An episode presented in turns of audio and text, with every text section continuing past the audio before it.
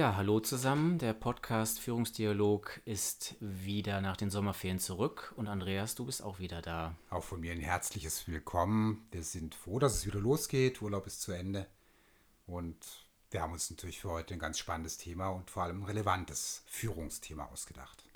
Genau, bevor wir dazu kommen, vielleicht noch mal so ein Rückblick auf die letzten, äh, letzten sechs Wochen.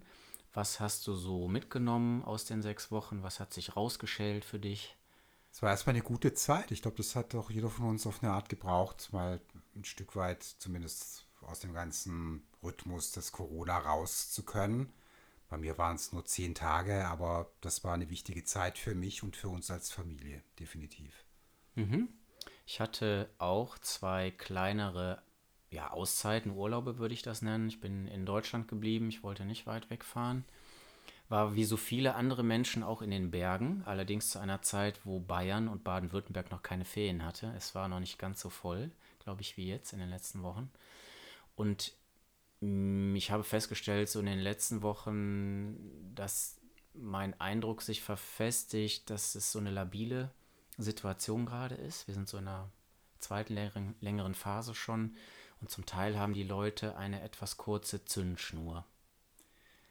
Also erstens stelle ich fest, ich war in den Schweizer Bergen. Das zeigt einmal mehr, dass wir eine Leidenschaft teilen, nämlich die Berge. Und auch eine Beobachtung, weil ich das auch so wahrgenommen habe und gleichzeitig gesehen habe, dass der Umgang mit Corona in der Schweiz deutlich lockerer war. Also keine Masken, kein Spuckschutz, nichts eigentlich. Und das hat man den Deutschen, die da waren, und den Italienern angemerkt, dass sie verunsichert waren. So auf eine Art, diese Normalität war komisch. Ja, das fand ich auch. Ich bin durch drei Länder gefahren. Also ich bin in Bayern gestartet, dann durch Österreich und in Meran in Südtirol nachher angekommen. Und überall gab es einen anderen Umgang mit Corona und das hat mich zwischendurch auch nochmal stark verunsichert. Es war irgendwie merkwürdig, das zu, zu realisieren und wie gehe ich jetzt damit um. Sind wir eigentlich schon beim Thema, würde ich sagen. Ne? Also wir haben uns nämlich überlegt, relevant momentan für Führung ist dieses Thema Unsicherheit, Ängste, Umgang damit und das Thema psychologische Sicherheit. Auf der Suche nach Lösungen, auf der Suche nach den besten Lösungen. Und dafür ist psychologische Sicherheit in Teams zum Beispiel ganz, ganz wesentlich.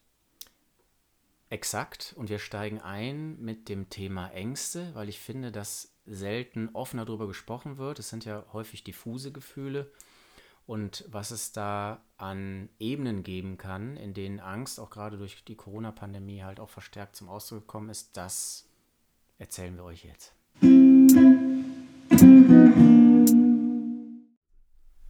Ja, Oliver, jetzt fangen wir an mit, dem, mit den Ängsten, mit der Unsicherheit und ich frage mich, wie wir dieses Riesenthema in ein paar Minuten abhandeln wollen. Hast du eine Idee? Ja, ich habe schon eine Idee. Manchmal sind Modelle ja ganz hilfreich, um sich auch so einem Thema äh, nähern zu können. Und da wir uns im Kontext von Organisation, Unternehmen und Führung bewegen, macht es vielleicht Sinn, so verschiedene Schichten, Ebenen oder Dimensionen von Angst in den, in den Blick zu nehmen. Und ich würde einfach mal damit einsteigen wollen, dass ähm, sich ja vor der Corona-Pandemie schon massiver Wandel gezeigt hat oder angekündigt hat in der Gesellschaft und in den Unternehmen, was die digitale Transformation, den Umgang mit Nachhaltigkeitsthemen, äh, ökologisch Wirtschaften betrifft. Und Corona hat durch die Einschränkungen, den Lockdown und das auch was danach entstanden ist, also ganz viel äh, Verbote, hat das zu einem Großteil für Beschäftigte zu einem Verlust von Routinen geführt. Und ein Verlust von Routinen ist sozusagen die erste äußere Ebene äh, bei diesem Angstmodell, ähm, was verunsichert. Und da brauche ich halt Orientierung, ne? das ist ganz klar. Also ich gebe mal ein Beispiel vielleicht. Verlust von Routine. Es gab keinen Präsenzunterricht mehr in der Schule. Wir hatten Homeschooling und das war für viele agile, vielleicht auch junge, aufgeschlossene, der Technik gegenüber aufgeschlossene Lehrerinnen und Lehrer schon auch eine Herausforderung, aber es war etwas, was sie ganz gut bewältigen konnten mit allem mehr Aufwand, mehr Arbeit, mehr Belastung, die dazugehört. Und es gab vielleicht auch Lehrer, die sich damit schwerer getan haben, weil sie vielleicht schon seit 10, 15 oder 20 Jahren eine bestimmte Routine in der Art ihrer Didaktik halt auch hatten. Und das führt dazu, dass ich mich vielleicht unbewusst erstmal zurückziehe, weil mich das verunsichert. Ähm, Es gab auch in vielen Unternehmen Umstellungen, in denen man sofort gesagt hat, es dürfen keine externen Meetings mehr stattfinden, es darf kein externer Publikumsverkehr mehr äh, stattfinden. Die Meetings werden alle in den digitalen Raum verlagert. Auch da diejenigen Unternehmen, die bereits schon im virtuellen Raum länger unterwegs waren, denke ich, konnten damit gut umgehen und auch Führungskräfte konnten damit umgehen und das auch ihren Mitarbeitern vermitteln. Äh, für diejenigen, für die das erstmal Neuland war, die, da könnte ich mir vorstellen, hat das ein Stück weit verunsichert, bis vielleicht auch Angst gemacht, was kommt da jetzt an neuen Anforderungen auf mich zu. Wenn deine These stimmt, und ich möchte gerne mit dir darüber sprechen, aus welchem Modell das stammt, aber dann müsste das ja bedeuten, dass wir jetzt ständig neue Routinen auch wieder verlieren.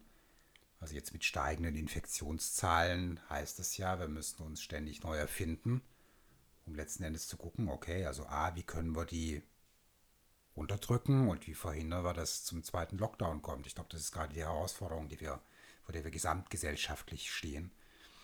Und so gesehen geht es jetzt um Prozess, in dem wir immer wieder neue Routinen, Routinen entwickeln und die auch wieder verwerfen. Richtig? Ja, das ist völlig richtig. Also, dass es äh, darum geht, halt eine größtmögliche Flexibilität an den Tag zu legen und trotzdem da dadurch dann als Führungskraft, als Führungsteam halt dafür zu sorgen, dass ähm, die Veränderungen, die wir jetzt aufgrund der, der Corona-Pandemie halt an den Tag legen, dass die noch überschaubar bleiben, dass ich die noch verarbeiten kann als Mitarbeiter. Ähm, das ist, glaube ich, ganz wichtig. Ähm, das Modell aus dem ich jetzt so ein bisschen zitiere oder dass ich vielleicht als Hintergrundwissen so mit reinbringe, das stammt von meinem wertgeschätzten Kollegen Obermeier, Klaus Obermeier aus Hamburg, der dort auch ein Weiterbildungsinstitut leitet. Also mir hat es sehr gut gefallen, ähm, denn ähm, im Prinzip hat sozusagen die Corona-Pandemie und auch die Angst möglicherweise vor einem Virus, wo wir noch nicht genau wissen, wie der im Organismus, also im menschlichen Organismus wirkt, und ähm, wie sozusagen letzten Endes die Todesfolge sein kann, ähm, ja, wie so ein Messer durch dieses Angstmodell geschnitten, weil im Zentrum des Kerns steht halt die Todesangst, also die jeder Mensch unterschiedlich stark ausgeprägt hat und die ist, ähm, finde ich, durch dieses äh, Thema Corona ein, ein unbekannter Virus, der erstmal für, für bestimmte Risiko, Risikogruppen total ähm, bedrohlich und auch gefährlich sein kann, äh, hat er sich nochmal anders in unser Bewusstsein geschoben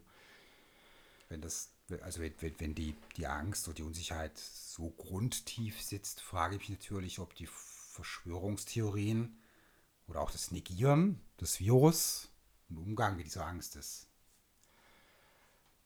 Möglicherweise ist das, ist das eine sozusagen Verhaltensstrategie oder Verarbeitungs-Bewältigungsstrategie für Menschen, ähm, das, ähm, sich sozusagen dieser Angst halt nicht stellen zu müssen.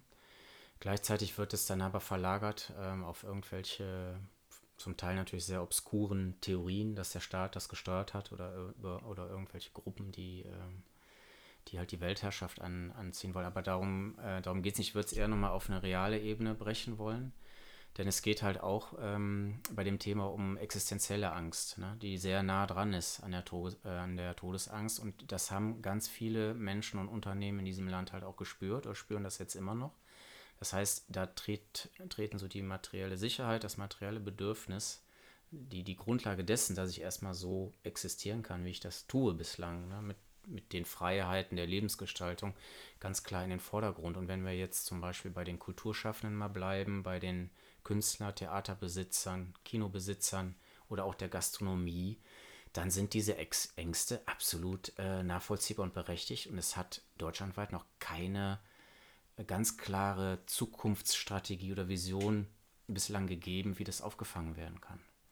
Und gleichzeitig ist, diese, gleichzeitig ist diese, der starke Wunsch nach dem nächsten Normal oder dem New Normal spürbar. Ist es auch eine Bewältigungsstrategie aus deiner Sicht? Das ist auch eine Bewältigungsstrategie. Ich glaube, dass äh, bei vielen jetzt so langsam gerade, deswegen habe ich von Labilität gesprochen auch, äh, die ich so wahrnehme, dass bei vielen Menschen gerade erst ähm, im Bewusstsein so einsetzt, Mensch, das dauert jetzt wirklich noch länger. Und wir müssen lernen, Stefan Grünewald, von dem ich ein Zitat nochmal gelesen habe gestern, der Kölner Psychologe und Marktforscher auch, den viele kennen, der hat sowas beschrieben, äh, wir müssen lernen, ähm, unser Leben und Arbeiten ähm, in einem Zwischenraum zu gestalten, von dem wir auch noch nicht wissen, das ist jetzt so meine, mein Anhängsel, wie lange der halt dauert. Das haben wir schon vor vier, fünf Monaten gesagt. Wir wissen nicht, wie lange die Corona-Pandemie dauert. Wir wissen jetzt alle, dass es mindestens bis Ende des Jahres dauert, wenn nicht sogar länger, weil jetzt schon die ersten Überlegungen kommen, wie geht man mit diesen großen Festivitäten und öffentlichen Veranstaltungen um, die in die Herbst-Wintermonate fallen. Also Beispiel Karneval ist ein Riesenthema im Rheinland und in anderen Regionen. Da schreien natürlich jetzt schon ganz viele Menschen auf, weil es auch da um existenzielle Ängste geht und es geht vor allen Dingen um, um Sehnsüchte, die dem gegenüberstehen, also Sehnsüchte nach einer Form von Freiheit, die man immer noch hofft, ähm, erhalten zu können. Und die wird es, glaube ich, in diesem Winter nicht geben. Ich würde gerne den Begriff des Zwischenraums nochmal aufgreifen, den wir ja alle gerade empfinden und zwangsläufig darin, darin agieren. Und stelle mir die Frage, welche Funktion hat die Angst dort? Vielleicht anthropologisch betrachtet. Welche Funktion hat die Angst als Emotion, die wir alle früher oder später empfinden? Angst weckt ja auch Lebensenergie und Kraft in einem. Ne? Also es ist ja nicht nur bedrohlich, sondern Angst äh, fordert mich dazu auf, zu reagieren. Das mache ich erstmal ganz intuitiv. Also wenn ich das Gefühl habe, in einer äh, nachts in einer dunklen Gegend einer Stadt, äh, irgendwie ist mir hier nicht wohl, dann gehe ich vielleicht schneller oder ich bestelle mir ein Taxi oder also ich ähm, komme sofort in eine Handlung. Ne? Dafür ist natürlich wichtig, dass die Angst nicht schon so weit fortgeschritten äh, ähm, ist, dass ich sozusagen ähm, nicht mehr handlungsfähig bin, dass ich in so einer Erstarrung halt drin bin. Ne? Dann, dann wird es ja schon therapeutisch. Aber erstmal ist die Angst ja ein Warnsignal und ein Hinweis darauf, zu reagieren oder mir Hilfe und Unterstützung zu holen. Und dann ist natürlich der Zwischenraum aus meiner Sicht generell etwas, was wir nicht so mögen. Aber vielleicht ist es schon ein kleines Abbild für das, was uns erwartet in Zukunft. Was mit diesem Begriff des VUCA, volatil, unsicher, komplex und ambivalent, ähm, es scheint so ein bisschen auch schon ein Vorgeschmack auf die Zukunft zu sein, die mehr Veränderung, schnellere Veränderung mit sich bringt, mehr Komplexität. Das heißt, wir bereiten uns vielleicht im Kleinen, wenn man das so bezeichnen darf, auf das nächste Große vor. Ja, und das halt jeder auf seine Art und Weise. Ich würde gerne noch zwei kleinere ähm, Angstebenen ansprechen wollen. Also klein, das ist jetzt nicht despektierlich gemeint, ähm, weil sie erstmal nicht mit Todesangst verbunden sind, aber diese Angst, die Corona auch ausgelöst hat bei vielen Mitarbeitern oder Menschen generell, ist sozusagen der Verlust vor sozialer Anbindung. Und das hat sich mittlerweile gezeigt, dass diese sozialen Kontakte für viele Menschen in der Präsenz ganz, ganz wichtig sind. Das heißt, ich verliere dort den Anschluss und die Zugehörigkeit.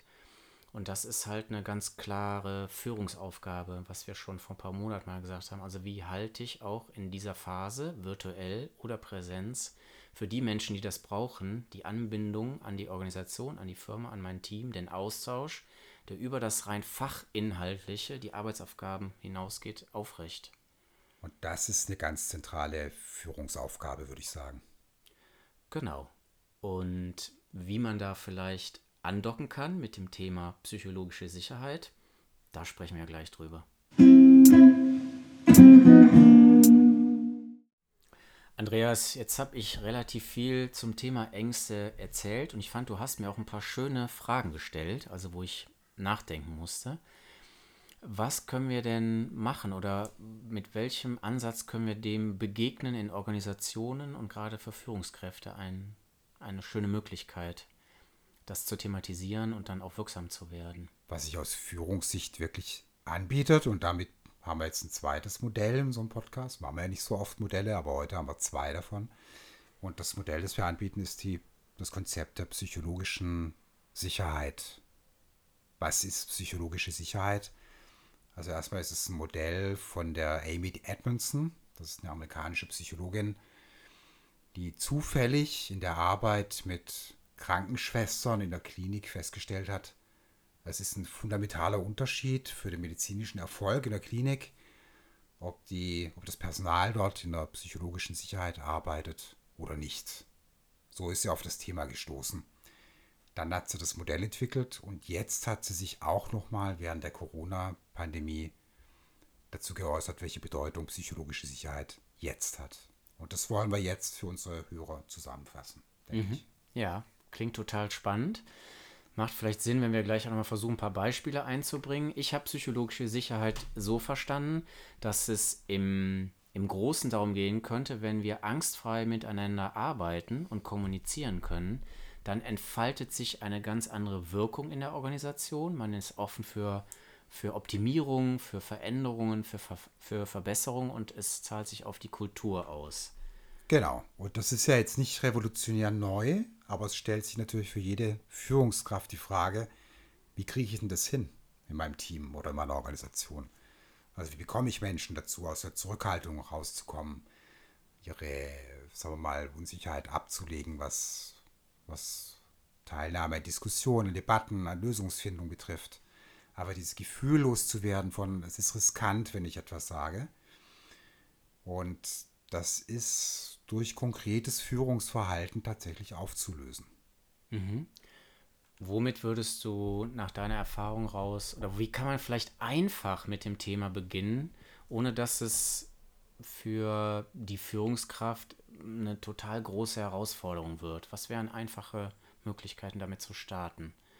Also erstmal ist wichtig, dass die Führungskraft jedem im Team klar macht, es geht jetzt nicht darum, dass einer die beste Lösung liefert, sondern gerade in der Phase, in der wir jetzt sind, in diesem Restart der Schule, ähm, ja, das ständige neue Erfinden, es gibt keine beste Lösung, sondern wir sind in einem gemeinsamen Lernprozess und wir haben die Chance, gemeinsam Lernerfahrungen zu machen und daraus abzuleiten, also in diesem Zwischenraum abzuleiten, was kann eine Lösung sein. Mhm. Das würde für mich als Führungskraft bedeuten, dass ich meinen Mitarbeitern, meinem Team, meiner Abteilung viel mehr Raum gebe, als das vielleicht vorher der Fall war. Genau. Zwischenraum ist ja ein Raum. Also geben wir den Menschen einfach mehr Zwischenraum. Das ist eigentlich ein ganz schönes Bild, finde ich. Und dort zu agieren als Führungskraft kann ja unterschiedlich aussehen. Also ich kann vorgeben, dass ich die beste Lösung habe.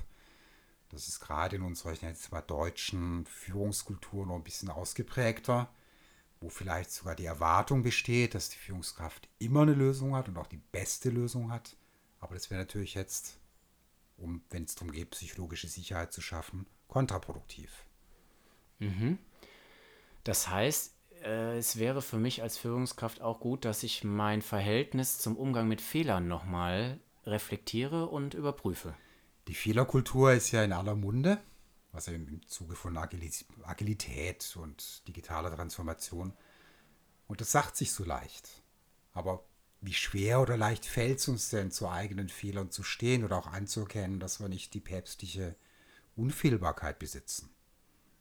Ja, und das ist eine wichtige, nicht nur ein wichtiges Verhalten, das sozusagen, sondern auch eine Haltung. Also wie stark strahle ich diese Haltung aus von möglicherweise habt ihr alle viel bessere Lösungen als ich. Mhm. Also Haltung als wichtiges Fundament oder Wurzeln möglicherweise sogar für, den, für die Implementierung von psychologischer Sicherheit, den Aufbau in der Organisation, in der Firma. Mir ist eben aufgefallen, dass du in unserem ersten Teil mir viele Fragen gestellt hast. Und das habe ich als sehr angenehm empfunden, weil ich selber ins Nachdenken kam und Ideen oder ja, sich Gedanken gezeigt haben bei mir, die ich vorher gar nicht so überlegt hatte. Wie, wie verhält es sich mit dem Thema Fragen stellen? Die Macht der Frage, das ist so ein wahnsinnig starkes Führungsinstrument und wird aus unserer Sicht viel zu selten genutzt. Also als Führungskraft sozusagen mal von der Seite zu führen, zu moderieren und durch Fragen zwei Dinge zu erreichen. Nämlich erstens, ja, einfach Menschen zu aktivieren, Ressourcen zu aktivieren und zweitens Menschen dazu zu, zu bringen, dass sie Position beziehen. Das sind die, ganz, die zwei ganz wesentlichen Merkmale oder die zwei Stärken von Fragen. Und wenn man sich anguckt, wie fragen Führungskräfte, dann stellt man häufig fest, dass sie mit der zweiten oder dritten Frage schon bei der ersten Suggestivfrage gelandet sind. Also nach dem Motto, wäre es nicht das Beste das oder wie findet ihr oder sowas. Mhm. Das heißt, ich versuche als Führungskraft dann, und das wäre die Umdrehung eigentlich von psychologischer Sicherheit, meine Überzeugung, meine Strategie, meine Lösungsidee durch die Hintertür wieder reinzubringen. So ist es. Ja, schade. Das wäre dann das Thema verfehlt in der Schule. Man müsste den Aufsatz nochmal schreiben. Ja, dann ist der dritte Punkt, äh, der wichtig ist, um psychologische Sicherheit herzustellen, ist tatsächlich, dass man diesen Zwischenraum aushält. Was heißt es konkret? Einfach auszuhalten, dass es für eine ganze Weile keine Lösung gibt und das ist oft nicht gerade die Stärke von Führungskräften. Und dann ist die Tendenz, dass wir zu einer schnellen Lösung springen. Und das war jetzt auch in der öffentlichen Debatte spürbar. Man hat oft diese Erwartungshaltung gespürt von, es muss jetzt mal eine Linie geben, eine Einheitlichkeit, eine Strategie, die länger gültig ist. Und de facto ist es einfach mit der Volatilität des Virus sozusagen gar nicht möglich, diese Langfristigkeit zu schaffen. Und deswegen ist die Herausforderung für Führungskräfte größer, im Zwischenraum auszuhalten. Es gibt erstmal keine Lösung, aber umso wichtiger ist es, das ist übrigens gerade der Alarm im Hintergrund, das ist wahrscheinlich vom Krankenhaus, egal, umso wichtiger ist es, ähm, zu vermitteln, ich weiß, es gibt einen Lösungsraum. Wir sehen den noch nicht, der ist hinter einer Mauer, aber je länger wir uns dem annähern, desto wahrscheinlicher ist, dass wir diese Mauer durchbrechen und einen komplett neuen Lösungsraum betreten mit neuen Lösungsansätzen, statt altbewährte Lösungen zu reproduzieren, die für die jetzige Situation nichts bringen. Mhm. Das ist nochmal schön ausgeführt. Was mich noch oder was ich sehr spannend fand, auch an dem Modellkonzept sozusagen der psychologischen Sicherheit, ist, dass der Umgang auch mit Fehlverhalten weil man jetzt denken könnte, so wie sich das anhört, ich gebe viel Raum, ich äh, frage viel, ich, gebe, ähm, ich entwickle eine andere Fehlerkultur, ähm, besser neunmal falsch als einmal komplett versagen oder sowas. Ähm, dieser Effekt von Sanktionen sozusagen auch klar anzusprechen. Ne? Also wie hängt das oder was hat das für eine Bedeutung für psychologische Sicherheit? Eine sehr große und ich glaube, das muss ganz explizit ausgesprochen werden. Also die Einladung, sich zu, zu beteiligen an der Debatte, an der Lösungsfindung, die ausdrückliche Erlaubnis, auch die Erlaubnis zu widersprechen. Obligation to dissent nennen das manche Unternehmen. Und dann vor allem zu zeigen, es ist kein Risiko. Und diese, diese Angst, die ist tief sitzen bei Mitarbeitern, das erleben wir immer wieder, dass es negative Konsequenzen hat, wenn ich was Falsches sage, was Dummes sage, was. Nein, es ist kein Risiko, egal wie ich mich äußere. Mhm. Kennst du Organisationen oder hast du Erfahrungen gesammelt in Organisationen, wo du sagen würdest, die sind schon auf einem guten Weg, damit wir mal ein paar Beispiele noch bekommen? Auf jeden Fall. Also es gibt äh, Unternehmen zum Beispiel, die diesen Kernwert des Widerspruchs sehr stark leben und darüber eine gesunde Debatten und Streitkultur entwickelt haben. Das ist total spürbar in den Teams, ne? dass es einfach jedem Spaß macht, mit, mitzudiskutieren und dass die Führungskräfte auch entsprechend geschult sind, diesen Prozess zu moderieren. Oder zweites Beispiel, wo das sogar überlebenswichtig ist, ist in der zivilen Luftfahrt, also dieses äh, Problem-Solving unterwegs über dem Atlantik, wo klar ist, wir haben begrenzte Zeit und begrenzte Ressourcen und müssen zu zweit, zu dritt oder maximal zu viert jetzt schnell eine Lösung entwickeln. Und da hat mir mal ein Lufthansa-Kapitän gesagt, sobald ich andeute, dass ich eine Lösung habe, halten die, der Co-Pilot und der dritte Pilot halten sich deutlich zurück in der Debatte. Also diese absolute Neutralität als Führungskraft und das Moderieren wird dann entscheidend. Mhm. Das bedeutet ja für manche Führungskräfte, dass sie vielleicht ganz stark hinter ihrem Ego mal zurücktreten müssen und versuchen, einen anderen Weg in, in der Form des Erklimmens ihrer Karriereleiter halt zu bestreiten. Für manche ist es der Kampf gegen das eigene Ego. Gut, das haben wir alle. Mache ich mir nichts vor. Und für manche ist es tatsächlich, das, das ist dann vielleicht ein bisschen kleiner, nur das Lernen einer Fähigkeit. Also zum Beispiel Fragen zu stellen. Okay. Ich habe viel gelernt, muss ich sagen, gerade nochmal. In dem Teil auch für mich selber. Und mir ist schon im Vorfeld, als wir gesagt haben, wir sprechen über Ängste und psychologische Sicherheit, nochmal bewusst geworden, warum ich mal eine Organisation verlassen habe. Weil ich das Gefühl habe, dass dort eine sehr, sehr angstbesetzte Kultur herrscht, die halt durch die Führungsspitze halt gelebt wurde. Also man wurde öffentlich halt an den Pranger gestellt. Ne? Und das führt ja zur Beschämung oder halt zum wirklich zum Zurückhalten von Ideen, Konzepten, Verbesserungsvorschlägen, die die Kultur und die äh, Projekte betreffen. Ich glaube, das hat, haben viele von uns erlebt, diese Art der Kultur. So, jetzt zum Ende überlege ich gerade, ob wir noch einen Werbeblock einbauen sollen. Können wir gerne machen, ja. Fang du an. Also die Leidenschaft für die Berge teilen wir auch gerne mit euch, mit euch Zuhörern. Und zwar sind wir am, ja, vom 1. bis zum 4. war das, glaube ich. Nur Oktober sind wir in den Bergen zusammen und dort bieten wir seit zwei, drei Jahren ein Programm an, das nennt sich Man on the Trail.